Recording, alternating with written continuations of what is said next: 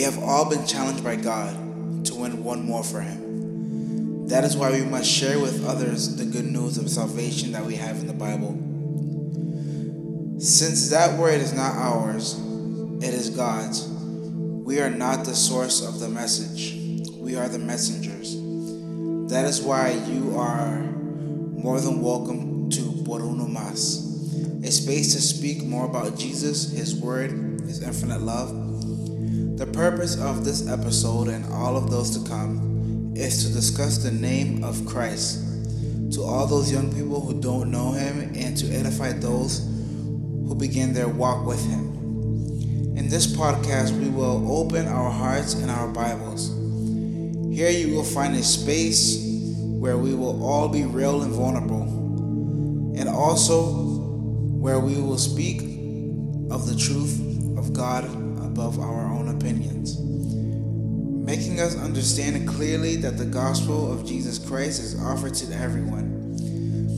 This podcast is done by the youth ministry of Iglesia Visionaria La Hermosa, where we also invite you to follow us on our social media pages, where we are on Facebook and YouTube as Iglesia Visionaria La Hermosa, and on Instagram, Iglesia VLH. We will also have a variety of devotionals in Spanish and in English, hoping that this content strengthens you your faith and you can share it with others. Without further ado, welcome to For One More.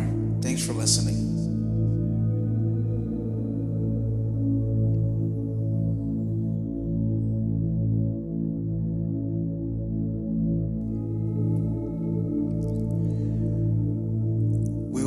For a purpose. Today I want to focus on Moses. I'm sure that Moses could not have imaged what God had in store for him, but God had already chosen Moses. God knew who Moses was. God had a plan with Moses. Although the task Moses had at hand seemed impossible, we know that nothing is impossible for God.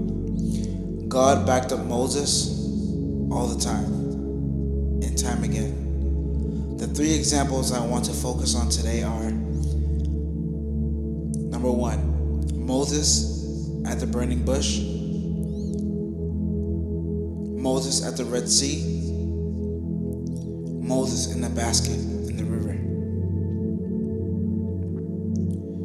When Moses encountered God in the burning bush in Exodus chapter 3, which was a strange sight because he had never seen a bush that was lit on fire and didn't burn.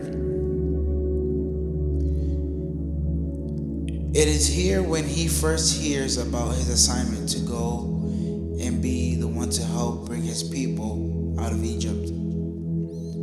After hearing the assignment from God, Moses responds in verse 11 Who am I to appear to Pharaoh? Who am I to lead the people of Israel out of Egypt? In verse 12, the Lord responds I will be with you, and this is your sign that I am the one who sent you.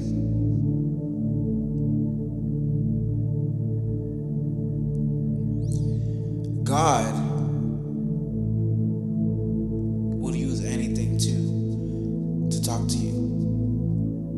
problem is we don't listen. And when we don't listen,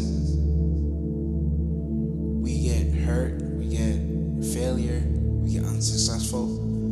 That's why it is very important to listen.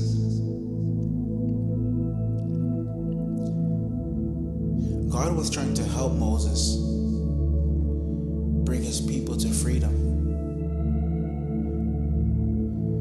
And who knows, Moses probably never even asked that. To do it or anything like that. But you know what? God did it anyway.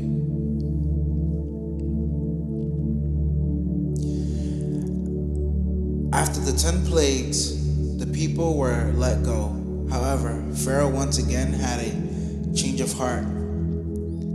He came after the people of God with his army. The people of God cried out to Moses, asking why he brought them out of the world to the to the wilderness to die.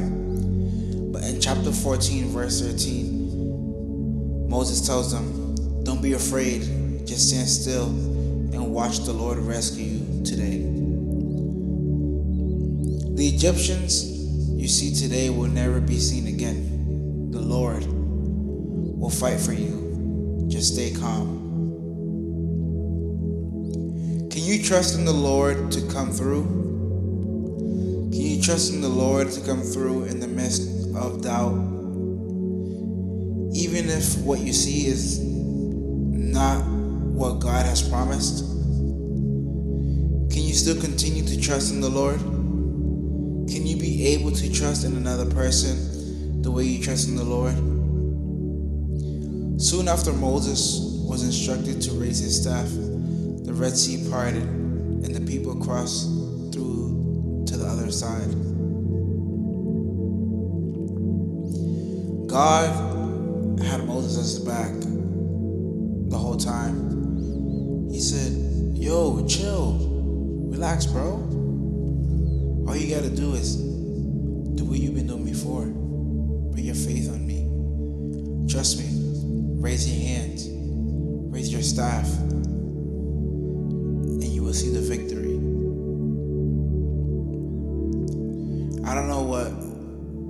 Type of friends there are out there or the type of friends you guys have or I have. But I know for sure God will definitely do it for me because He is faithful.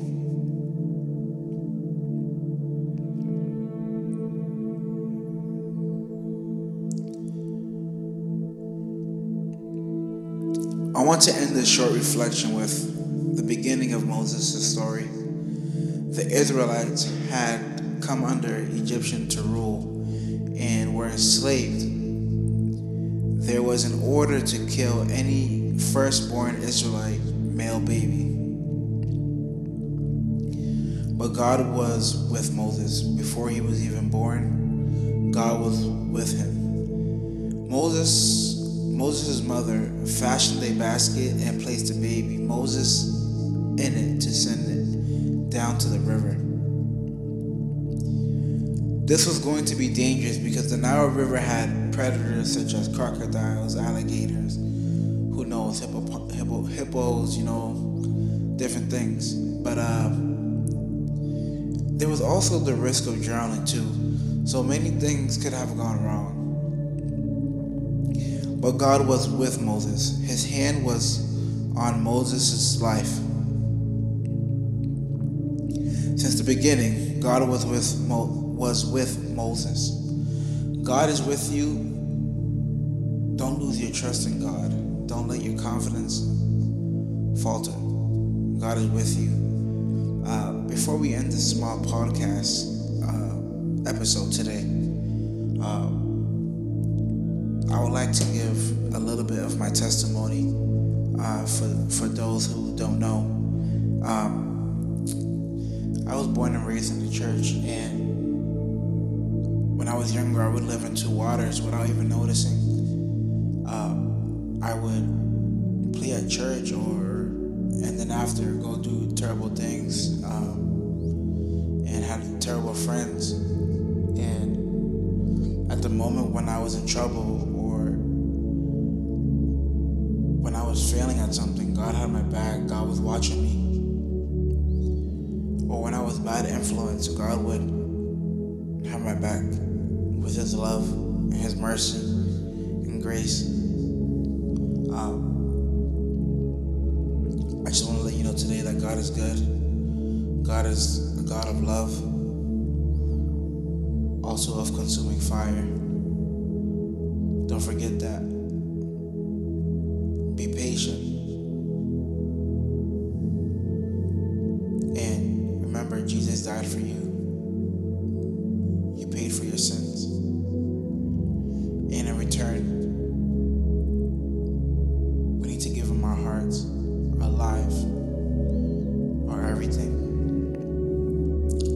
Close out with this prayer, Father God, that